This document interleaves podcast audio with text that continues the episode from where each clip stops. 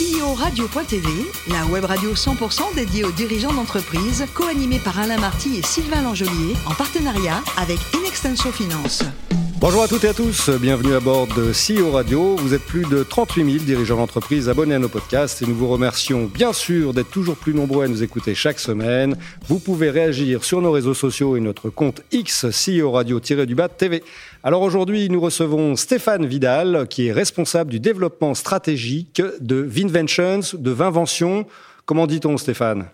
Tout d'abord, bonjour. Oui, bonjour, euh, bonjour. Merci euh, de m'accueillir. Euh, ben en fait, c'est vrai que moi je suis amené à avoir une grosse collection internationale, donc j'ai tendance à dire Vinventions, mais on va dire que pour les Français, Vinvention, ça va bien. Alors on va dire Vinvention ce soir. Stéphane, vous êtes né à Montpellier, vous avez une formation d'ingénieur biochimiste, docteur en biochimie sur le modèle raisin. Racontez-nous un peu cette formation. Oui, alors une formation un petit peu euh, particulière. J'ai d'abord un, tronc commun de biochimie, puis finalement j'ai trouvé euh, la possibilité, près de Montpellier, de pouvoir travailler dans un laboratoire de l'INRA, euh, en tant que d'abord ben, élève ingénieur et ensuite comme, comme doctorant. sur ben, ce modèle de raisin vin, donc comprendre la qualité des raisins pour ensuite pouvoir prédire et pouvoir arriver à développer les vins dans leur plus grande noblesse, on va dire. D'accord. Ça dit quoi? Ça dit que depuis 94, en fait, vous travaillez pour la filière vin en France et à l'international. Hein voilà, exactement. C'est ça. toujours à l'international finalement, parce que dans, au sein de la recherche, j'étais toujours connecté avec des, des chercheurs d'autres pays, et puis par la suite, on en reparlera, je pense.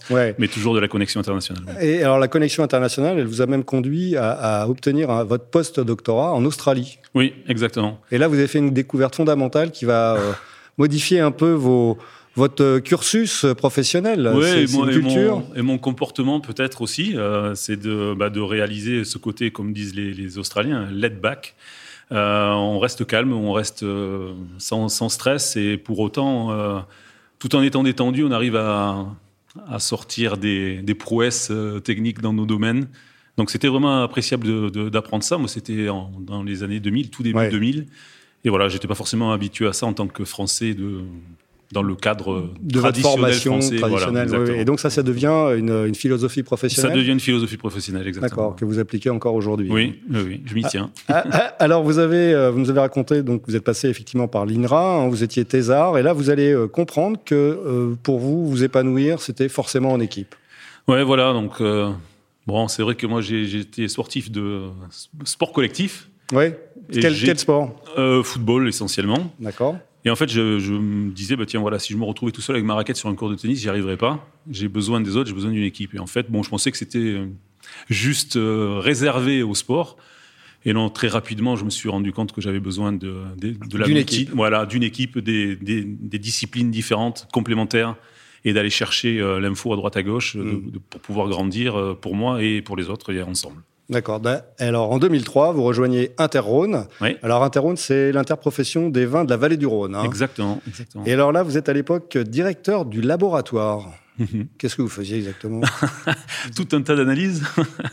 ouais, en fait, on est, on est les garants de, des analyses euh, officielles pour, le, pour les vins de la vallée du Rhône, donc tout ce qui est euh, des certifications pour que ces vins puissent être mis sur le marché. Mais aussi, il y avait toujours une composante euh, de recherche, essayer d'aller un peu plus loin, d'essayer de mieux comprendre la qualité des vins pour donner ce retour ensuite à nos, à nos vinificateurs, à nos vignerons, pour permettre d'augmenter la qualité des, des, vins de la vallée du Rhône de façon générale. D'accord. Et ça, c'est une aventure qui vous a permis de travailler avec, euh, avec les professionnels de la filière, hein, et, et, notamment euh, bah, avec euh, la société euh, que vous avez rejoint. Oui, oui parce qu'en fait, à ce moment-là, on lance la première étude, je pense, en France, qui permettait d'avoir un même vin bouché avec plusieurs types de bouchons. Oui. En 2003 il y avait beaucoup de questionnements par rapport au goût de bouchon à l'époque, et donc euh, les gens cherchaient des alternatives, les, caves cherchaient des alternatives. On a lancé ça, et on a invité tous les bouchonniers à venir participer aux dégustations pour être sûr qu'on n'était pas taxé de, prendre parti pour une euh, technologie ou une mhm. autre. Voilà, et c'est comme ça que j'ai été euh, mis en contact, avec mon futur employeur. Voilà, votre futur employeur. Alors, vous allez d'abord le rejoindre en 2007. Hein, ça s'appelle Nomacork. À l'époque, c'est comme ça. vous êtes directeur général œnologie. comment ça se passe l'arrivée chez Œnologie? Ouais, c'est le, c'est, le rêve, ça. C'est, c'est, le moment de ma carrière où euh, on me dit pratiquement euh, budget illimité. Euh, ah oui ah oui, c'était ça. C'était compte pas, tu dois lancer un programme de recherche qui nous intéresse. On veut comprendre l'influence des transferts d'oxygène à travers les bouchons sur l'évolution des vins. Et tu dois lancer une étude internationale avec un maximum de d'équipes académiques. on se 14, retrouve, hein, On se retrouve à 14 et comment ça se passe alors? Ah ben, C'est génial parce que normalement, c'est des gens qui sont des, des, concurrents, entre guillemets, de la du premier papier publié. Oui. Et donc là, ils se disent non, mais si on travaille tous ensemble, on va tous être dans le même bain, donc on, on va pas, on va plus pouvoir se différencier. Mais en fait, on a créé tellement d'émulation autour de ce sujet, tellement de nouveautés et tellement de nouvelles découvertes euh, au niveau de l'onologie. On ne parle pas de, de, rocket science non plus, mais c'était quelque chose de vraiment très très euh, euh, novateur. Et du coup, ben, on a pu fédérer euh, ça pendant 4-5 euh, ans. Hmm. Un travail exceptionnel voilà, qui nous a amené à travers le monde à faire des conférences, à organiser des conférences à 300, 400 personnes. D'accord. Et, et, surtout à publier énormément. Et ce qui nous a permis, nous, pour VinMentions maintenant, hmm. d'avoir une, une, vraie crédibilité. Une vraie crédibilité, une légitimité. Voilà, euh, basée sur des faits scientifiques, et ça, ça n'a pas de prix. D'ailleurs, donc, hein, 2019, alors vous restez 12 ans hein, chez Nomacork, et puis 2019, euh, vous devenez vice-président énologie et stratégie d'innovation de, de Vinventions, on va le dire à l'anglaise, avant de devenir en 2021 le, le General Manager Europe, c'est ça C'est ça. Alors aujourd'hui, en 2023, c'est quoi votre rôle exact? Alors je prends une des responsabilités un peu plus euh, mondiales. Euh, c'est après avoir euh, m'être focalisé sur l'Europe pendant pendant deux ans.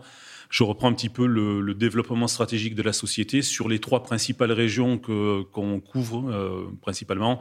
Donc l'Europe, les États-Unis, mais également euh, l'Amérique du Sud. D'accord. Voilà. Donc ça me donne un rôle plus transversal, si vous voulez, au travers des, régions euh, viticoles finalement. D'accord. Mais alors, euh, quel est exactement le métier de Vinvention ou de Vinvention? Qu'est-ce que vous vendez? Qu'est-ce que vous faites? Ah voilà, on y vient quand même. oui, alors en fait, nous, ce qu'on fait, c'est qu'on vend des, on vend des solutions de bouchage pour, pour les vins tranquilles. Donc on a commencé. Ben, alors vin tranquille, hein, pour. Vin tranquille, ça veut dire qu'il n'y a pas de bulle. Voilà. Voilà. Sur les vins tranquilles, il n'y a pas de bulle. pour l'instant, on ne on bouge pas les vins euh, effervescent. Euh, donc on, commence le Nomacor qu'on en a parlé tout à l'heure, c'est notre première solution euh, qui a été donc bouchon synthétique, qui est notre encore plus de 50% de notre de notre portefeuille de bouchons. C'est c'est Vous en produisez combien par an? Ça fait 2 milliards à travers le monde. D'accord. Énorme. Oui, c'est énorme, c'est énorme. Donc c'est la nouvelle tradition du, du bouchage d'une certaine façon.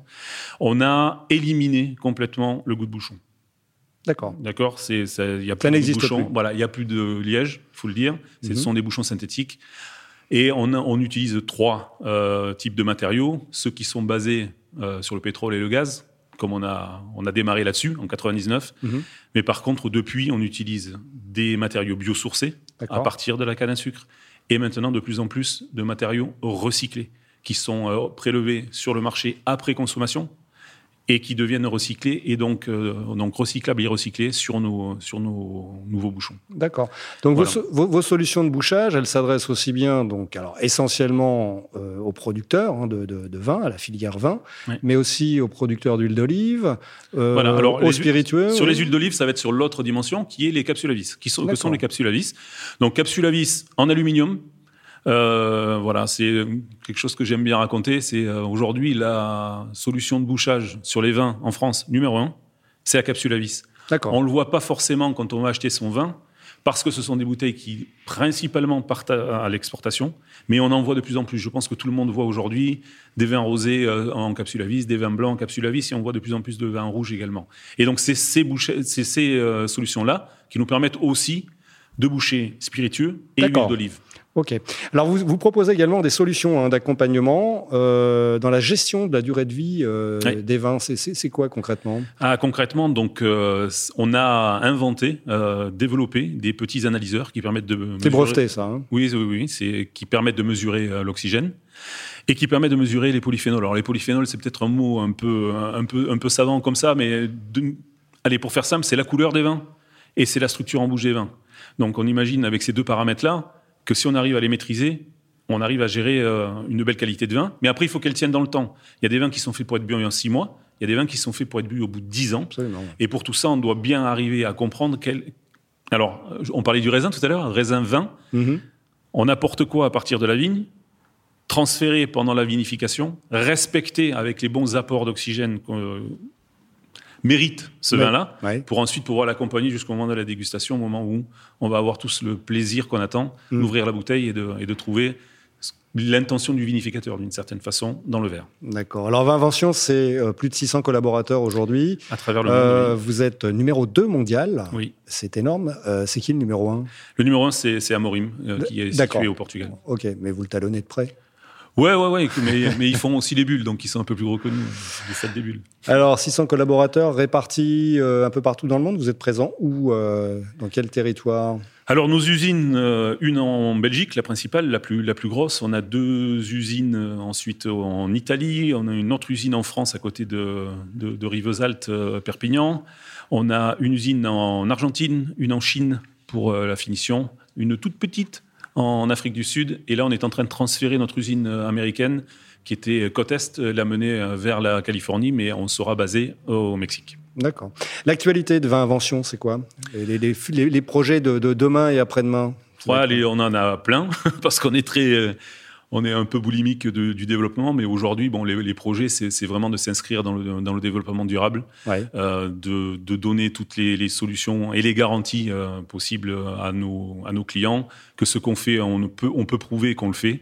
Et là, notamment, on, est on, a, on a cette semaine, alors je ne sais pas si ça est aujourd'hui ou demain, mais en tout cas, il va y avoir un communiqué de presse sur le fait qu'on a, avec la, la, solution Nomacork, la seule solution qui est net zéro carbone footprint. Donc on a une empreinte carbone zéro, certifiée, vérifiée, euh, voilà, du fait de notre, de notre source euh.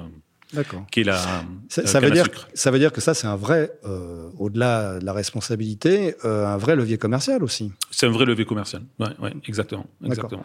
Alors, pour revenir à la RSE, donc ça, c'est un sujet d'importance, on a bien compris, dans le développement durable. Mais en interne, ça se passe comment, la, la, politique RSE Alors, on essaye, on essaye de la brosser à travers trois dimensions. bon, c'est assez, assez, assez bateau, mais prospérité, people et puis planète.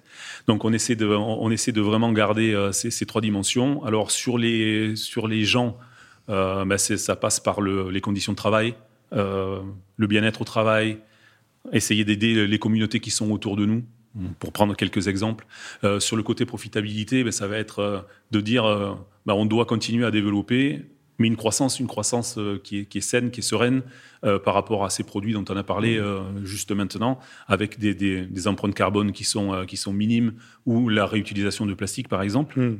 Et puis bah, sur la planète, bah, c'est d'essayer de diminuer au maximum notre, notre empreinte sur le, sur le, sur, la, planète. Ça veut dire que quand même, quelque part, votre activité peut être impactée aussi par l'actualité, par... Euh, vous, avez, une dépendance aussi peut-être un peu de, la filière Oui, on, est très dépendant de la filière de la météo. ça, c'est sûr. De la météo, ben, bien sûr. Les années où il y a, y, a, moins de raisins, il y a moins de vin. Euh, c'est assez mécanique. On a, on a une autre dimension, c'est qu'on a souffert après Covid et des dérèglements qu'il y a eu de, de pas mal d'industries, finalement, du manque de bouteilles en verre. Quand il n'y a pas de bouteille en verre, il n'y a pas de bouchon. Voilà, ce qui d'ailleurs entraîne peut-être des, changements de, packaging, peut-être aussi dans, l'industrie du vin, du fait de cette grosse crise qu'il y a eu l'année dernière. Quoi. D'accord. Et, alors. Et ensuite, peut-être pour, dire, il y, a, aussi euh, la, dimension réglementaire qui arrive. Parce qu'on voit, ça bouge très très très très vite en termes de réglementation par rapport à l'impact environnemental.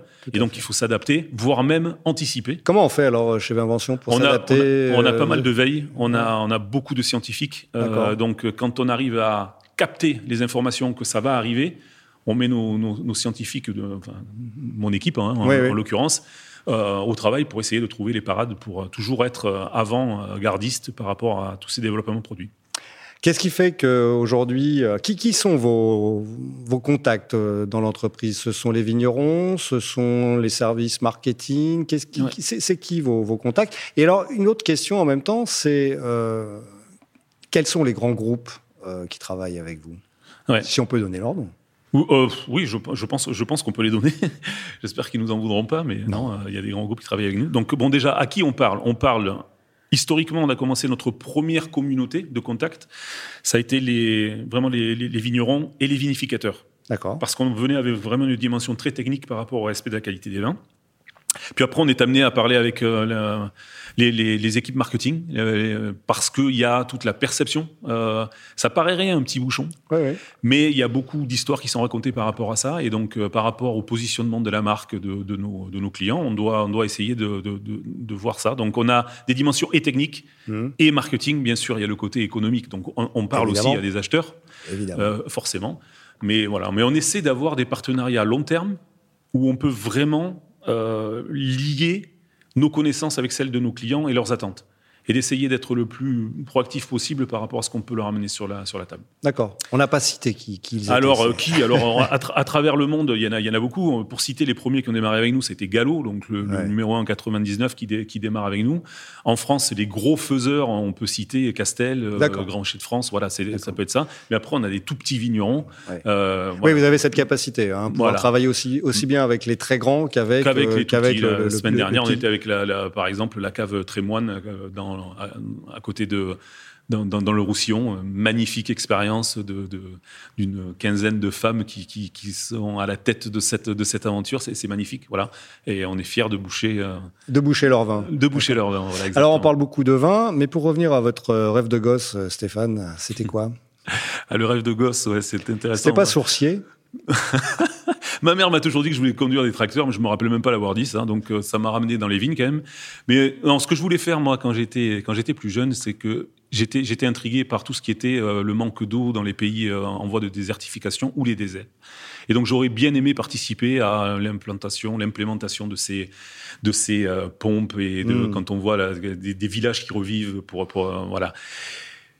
Et euh, bon, ça, je me dis, bon, peut-être à l'époque euh, c'était compliqué d'y aller. Aujourd'hui, euh, ce sujet devient de plus en plus brûlant. et comme je l'ai dit tout à l'heure, j'ai mentionné, on a, on a des collègues qui habitent en Afrique du Sud quand ils nous racontent qu'ils ont un temps limité pour prendre leur douche, tirer de l'eau euh, pour, pour la cuisine, etc., c'est un vrai problème. C'est un vrai problème et, ça demande, ça demande de, l'action. Ça demande vraiment de l'action. Voilà. Donc je me dis que une fois que j'aurai fini ma carrière, j'irai là-dedans Vous irez là. pour aider. Ouais, je pense. Très bien. Eh bien, merci beaucoup, Stéphane. À Fin de ce numéro de CEO Radio. Retrouvez toute notre actualité sur nos comptes X et LinkedIn. On se donne rendez-vous mardi prochain à 14h précise pour accueillir un nouvel invité. L'invité de la semaine de CEO Radio, une production B2B Radio.tv en partenariat avec Inextenso Finance.